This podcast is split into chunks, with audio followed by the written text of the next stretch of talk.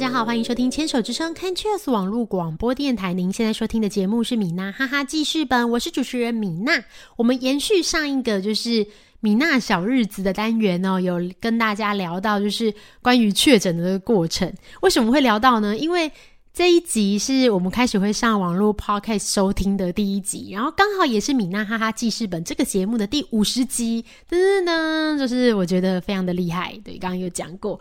然后呢，我要再做一次自我介绍，这样，因为相信一定有很多听众朋友们是第一次收听这个节目。然后米娜的话是牵手之声网络广播电台的主持人，为什么会变成牵手之声网络广播电台的主持人呢？那就从刚刚的第一集第一段那边就开始，就是说，因为米娜在三十二岁那一年确诊罹患乳癌，这样确诊的过程就是自己摸到一个滑动的小肿块。刚刚上一段我们是停在医师就问我说。看报告的那一天，然后医师问我说：“小姐，你今天是自己一个人来吗？”然后就噔，就觉得诶大受打击这样子。这边也想分享一个，就是我当天其实现在回想当天，然后有一个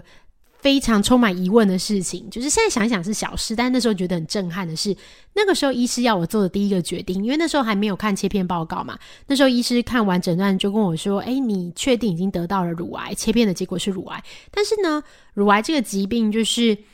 我们光从切片里面没有很多东西没有办法去判断，比如说包含完整的肿瘤大小啊、肿瘤的分化、肿瘤的期数，或是你的淋巴结有没有感染，这个是我们从切片里面看不到的，它都是影响乳癌分期很重要的一些资讯，所以我们必须还要再进行一次手术。那一次手术，不管是局部切除或是全部切除，它都预计会把这个肿瘤拿出来，然后也会。取你就是腋下的前哨淋巴结几颗来做检验，看你淋巴结有没有感感染。现在的医疗真的很发达哦，就是淋巴结的感染呢，在你手术术中，它就可以把你抽出淋巴结直接做化验。如果你的淋巴结呢，它是有感染的情况下，医师就会再多取，比如说本来取了呃两三颗或者五六颗，他就会再取好几十颗，把这些有可能感染淋巴结全部都把它拿起来，这样子，以防这个癌细胞透过淋巴结扩散到别的地方，就是把门关起来的意思啦。只是说对于病友来说，还是有一点蛮辛苦的，就是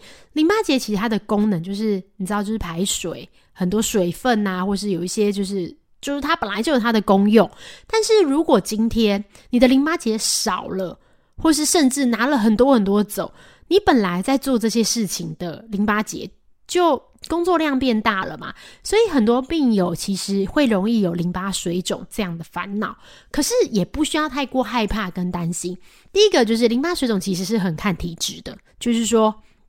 今天有人可能当然。他体质比较特别，他拿一两颗他就很严重，就诶手就肿起来这样，或是呢他可能就是拿了好几十颗都没有感觉，这真的看个人。但是我觉得有一个是可以特别让我们自己要小心的，就是呃可以定期去就是看复健科，那尤其是呃物理治疗所有一些就是物理治疗师他的专长是在淋巴水肿的引流，那定期就是乳癌病友定期的回到诊所里面去治疗所里面去，然后让。治疗师检查一下你的手部状况，我觉得会蛮好、蛮安心的。就是在呃得乳癌的这个过程，我们当然虽然除了本科的这个，比如说肿瘤科啊、乳房外科，我们会常常回去。其实有一些科别，我们也是也要定期回去的，比如说像是。复健科、物理找物理或找物理治疗师，或是说妇产科这些，其实都会给我们很大很多的帮助。这样子，然后那时候就是医师就决定要帮我排这个手术，要确认我到底淋巴结有没有感染嘛，然后还有肿瘤的大小。结果医师就跟我说：“哎，你现在拿这个单子去一楼的这个缴费柜台缴费，选择你要住的病房。”那时候我到一楼的时候啊，那个行政人就拿了一张那个价目表给我，然后上面就写说，呃，比如说健保房多少钱，然后双人房多少钱，单人房多少钱，特等病房多少钱，什么什么的，就有一个这个表。然后这时候你知道吗？其实就陷入非常多的混乱。其实那时候已经知道自己生病，已经很混乱了。要你选择病房，我觉得是加倍混乱的，因为。其实我们都是上班族嘛，然后没有想到自己会住院，然后你也没有得过癌症，你也不知道自己要住多久，所以那我要选贵的吗？还是选很便宜的？如果我一住住很久，我如果选贵的怎么办？那如果呢，我选很便宜的，就是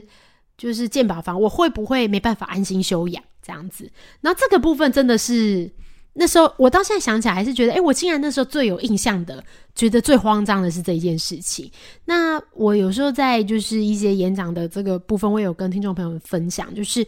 其实那时候后来我联络的是谁，大家知道吗？我联络的其实是我的保险业务员。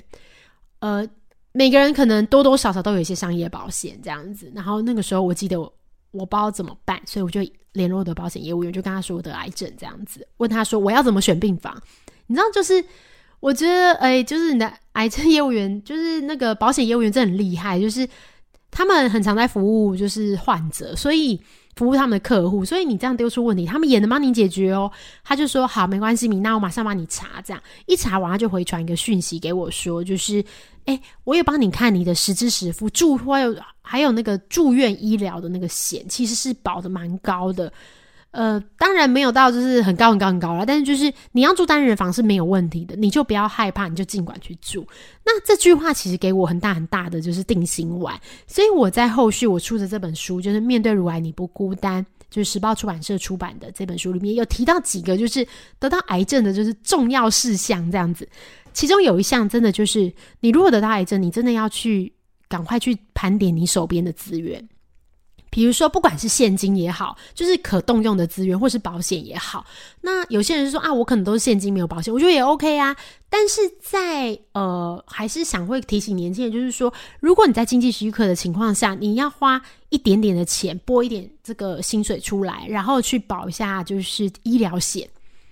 会讲医疗险，就当然你能多保癌症险，我就是觉得是更好，因为现在得癌症的人真的很多。可是如果在没有办法满足这样的情况的下的话，先保医疗险，至少你住院或是手术不用太担心自费的项目。但是还是非常的感谢健保哦，就是说，其实我们现在很多哦，你知道那个我住院真的住这样算下来，治疗到现在真的住了好，就是分分就是出院。出院，然后进去，出院进去，这样子加起来其实也可能有好几个月的时间呢。其实很多时间都是在医院里面度过的。那其实非常感谢健保的帮忙，我们需要付的这个费用真的蛮少的，加上有重大伤病卡，可是难免有一些自费的项目，比如说健保房，它就是。必须跟别人同样的一间房，然后我的我如果是选择自费的房，我的保险有资应自费的部分，我就可以选择单人房。以前都没有感觉，但你住久了，真的觉得哎有差哎，因为就是嗯，像那个乳癌的手术啊，我们的伤口是在胸部，所以常常有需要就是打赤膊的机会，你知道吗？你有时候换药啊或什么，就要打赤膊。然后如果你旁边有人的话，就是。突然把门打，就是突然把这窗帘打开啊，或者什么，你也不知道旁边住的人就是个性是怎样，他可能奔放啊，就一直开你的门这样，对，你会觉得就是有点困扰。所以我觉得，其实，在一开始癌症手术的时候住单人房，对病友来说，其实也是一个蛮好的休息方式，也比较不会被干扰啦。但是每个人都的选择都不一样，也有人比较不会，就是。被干扰没有什么感觉，我觉得这个也蛮好的，就是希望大家都可以找到就是合适自己的方式。然后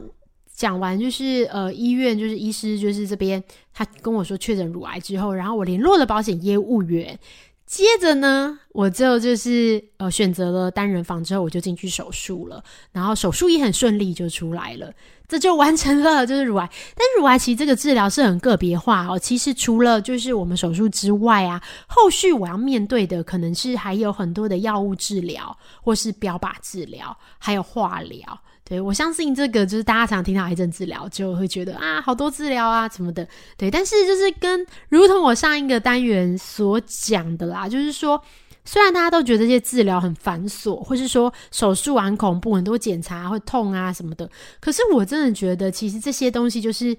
帮你守护你健康的城墙。所以，就是我们如果生病了，就不要害怕，我们就依照医师的指示，选择一个医师真的是很重要的。快速的说一下选择医师的方式。我没有觉得一定要选名医，但是一定要是可以沟通的医师。太多病友跟我讨论这个问题了，就是说，哦，要不要选名医啊？晚上在外面排队这样子，我觉得真的是不用。你选一个就是可以听得懂你意思的医师，能够双向沟通，其实就是最好的选择。因为现在的治疗的准则啊，其实是差不多的，不会差很多，所以不要害怕。好，我们今天这个单元先分享在到这边，我们等一下最后一个单元再来继续聊聊天。